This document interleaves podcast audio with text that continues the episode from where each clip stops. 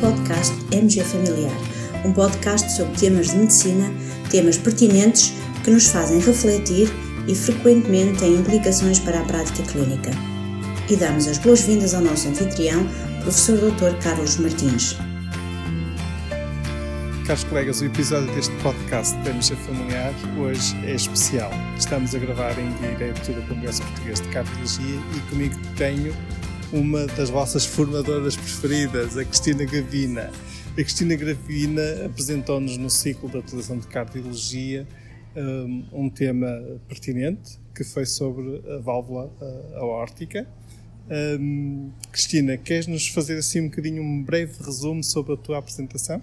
Sim, claro eu gostava de deixar aqui claro que há uma coisa que é fundamental. É nós percebemos que esta coisa da válvula aórtica vai continuar por muitos anos e cada vez com mais gente. Uhum. Nós vamos ter um problema. Nós temos uma epidemia de doença valvular aórtica.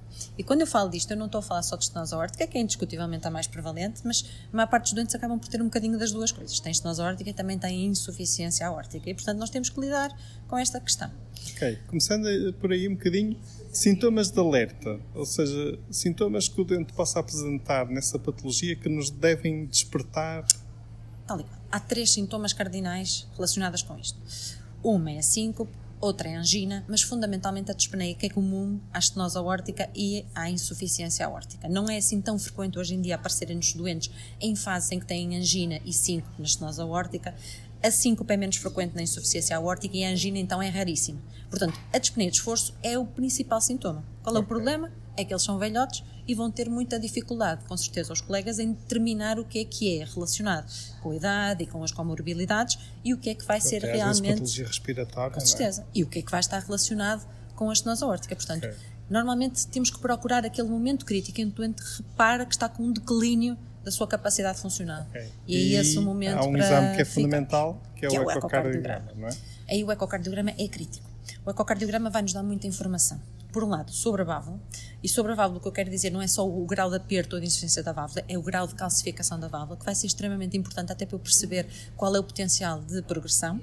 E por outro lado, sobre o próprio ventrículo se está muito hipertrofiado ou pouco hipertrofiado, no caso da estenose aórtica, se está mais dilatado ou menos dilatado, no caso da insuficiência aórtica, e a função ventricular esquerda. E com isto é que eu vou tomar depois as decisões. Okay. E aqui a questão é, se eu tiver na presença de uma doença valvular que ainda está na sua fase ligeira, aquilo que provavelmente será a recomendação para um indivíduo com insuficiência aórtica ou com estenose aórtica ligeira, mas mais jovem, válvula menos calcificada, provavelmente uma avaliação cada dois, três anos vai ser suficiente para ver a progressão. Mas atenção, se por acaso este indivíduo é um indivíduo mais velho e que tem uma válvula aórtica já muito calcificada, ainda que a estenose seja ligeira, o grau de progressão vai ser muito mais rápido. E, portanto, aí anualmente vamos ter que repetir os exames. Okay. E o critério de referenciação para a cardiologia? Há assim alguma regra fixa? Eu ou... acho que há uma coisa que é fundamental. Sempre que o doente está sintomático e nós percepcionamos que as coisas estão a agravar, tem que se imediatamente mandar o doente, mesmo que a doença valvular ainda não seja grave. É óbvio, qualquer doente com doença grave, seja estenose aórtica, seja insuficiência aórtica, tem que ir para um cardiologista. E normalmente, eh, fixem isto, a insuficiência aórtica sem dilatação do ventrículo esquerdo normalmente não é grave Portanto, quando começa a dilatar o ventrículo, estamos efetivamente a caminhar para o momento cirúrgico.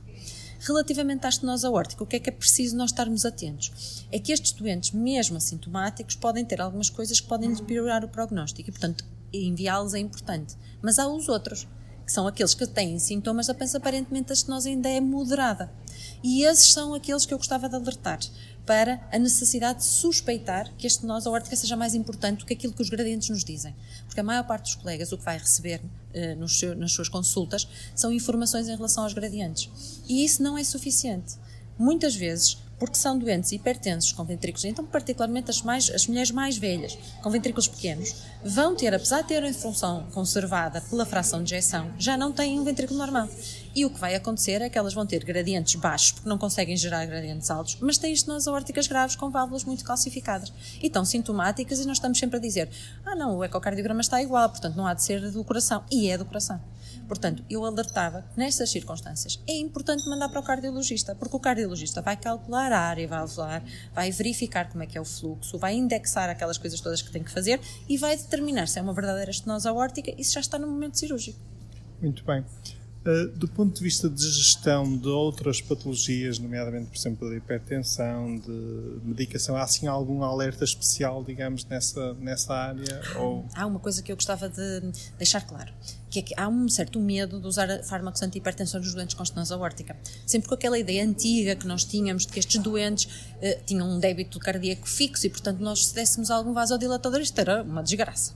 Mas as coisas estão a mudar, os doentes já não são os mesmos, a rigidez da aorta é completamente diferente, eles são, na esmagadora maioria dos casos, hipertensos e grandes hipertensos. A sobrecarga dupla piora-lhes o prognóstico e aumenta-lhes os sintomas e, portanto, controlar as tensões vai ser muito importante. Qual é o truque? É irmos devagar nós temos é que titular os fármacos devagar. Nós podemos fazer bloqueadores de canais de cálcio, podemos fazer IECAS, mas temos que ir devagar. Portanto, é o único cuidado que efetivamente deve haver nestas circunstâncias. Muito bem. Cristina, muito obrigado por este resumo prático e agora deixo o conselho aos colegas que é nós já disponibilizamos ou vamos disponibilizar muito em breve o vídeo com a apresentação na íntegra deste, deste, da Cristina e estará disponível no canal InfoShare do ciclo de atualização de, em cardiologia. Cristina, muito obrigado Obrigada e até uma próxima oportunidade. Bom trabalho. Obrigado. E terminamos assim esta edição do podcast MG Familiar. Muito obrigada por nos ouvir. Se desejar completar a sua leitura, muitos dos conteúdos abordados neste podcast estão disponíveis em www.mgfamiliar.net. Até à próxima!